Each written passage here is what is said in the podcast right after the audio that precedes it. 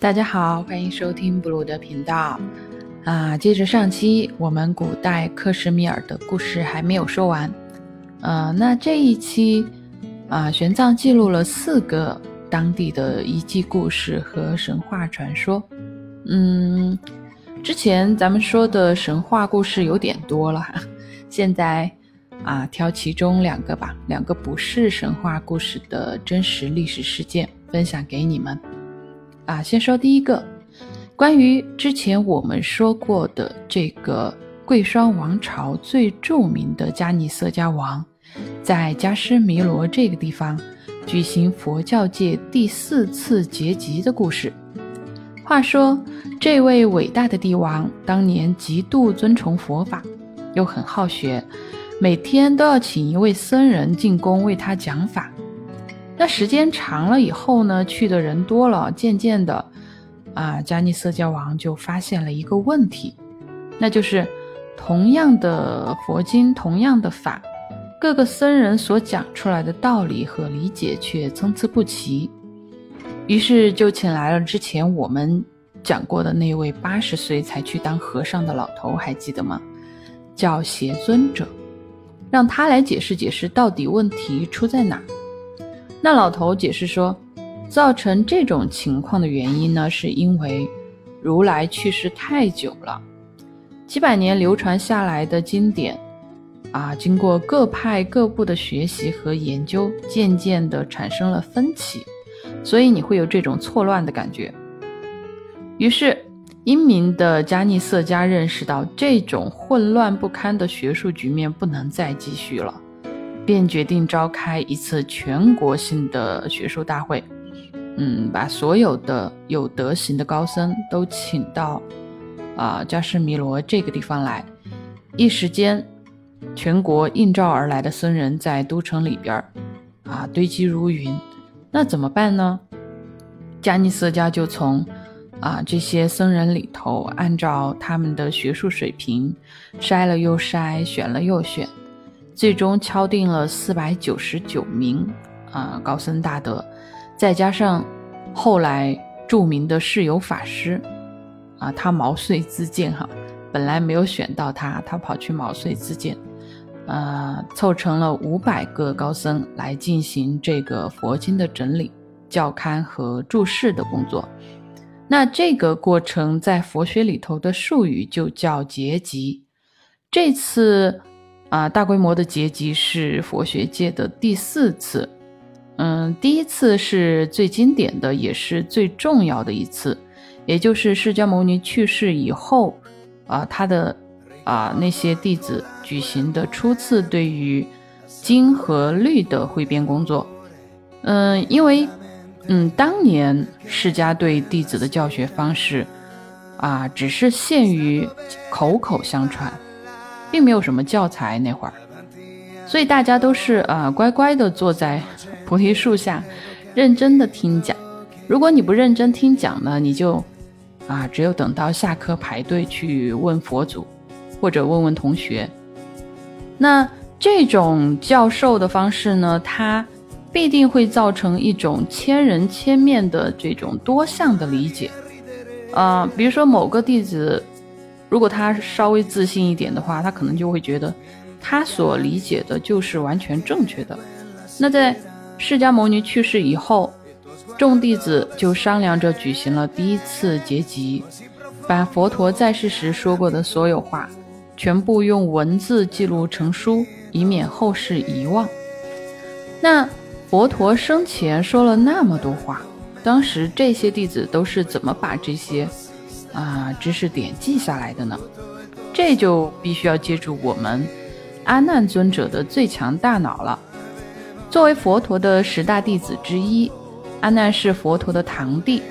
由于他侍奉呃佛陀多年，再加上他的记忆力一流，所以佛陀当年说的话他全部记得。在众弟子里头有一个称号叫做多闻第一，那由他来把。啊，佛陀所教授的要义全部一句一句的复述出来，然后，啊，所有在场的弟子听完了以后，觉得，嗯，佛陀当年确实是这么说的，那全部确认无误以后，好，旁边的这个书记官全部记下来。那这部分就是我们所说的经。接着，再由当时十大弟子里头持律第一的，叫优婆离尊者，来复述佛陀生前所规定的各种戒律，然后还是经由全部的弟子确认无误以后，一一记录在册。所以，我们现在看到的佛经，呃，就是这样来的。加上后世修行者，啊，对佛经的各种延伸和释义，这部分统称为论。那经律论合称的话，就叫做三藏。之所以玄奘的大号叫三藏法师，就是因为在当时的唐朝，啊，说他第二，没人敢说第一，把这个名字冠在他身上。不会辱没佛陀的教诲，所以说这个法号是对玄奘学术水平的最佳评价了。那这次在迦湿弥罗举行的第四次结集，也是啊佛教界特别重要、意义重大的一次，一共整理出了三藏经典，共三十万颂，总计九百六十万字。对后世的佛学研究可以说是，呃，形成了极其深远的影响。啊，再来说说古代克什米尔的第二个故事，在伟大的迦尼色教王去世以后呢，啊，当地的各个部族就发生了动乱，嗯，最终有一个叫契利多种族的人登上了王位，但是由于这个种族他们崇信的是。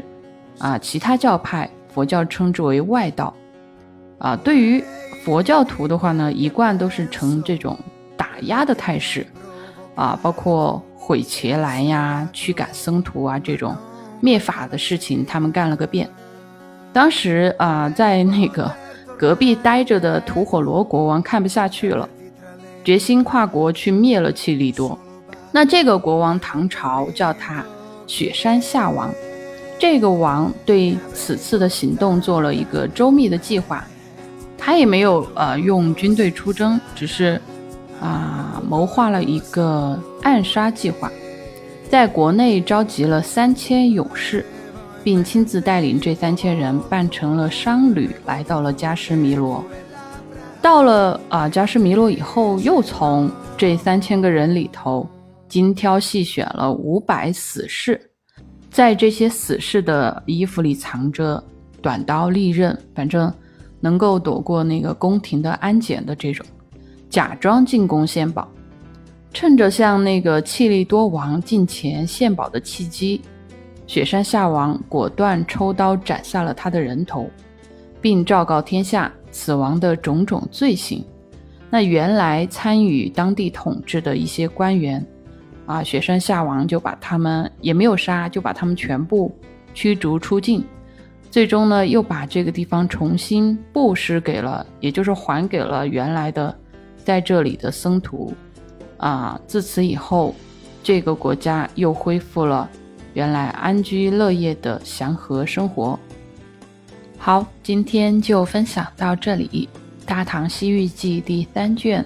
在北印度边境国家的旅程就此结束，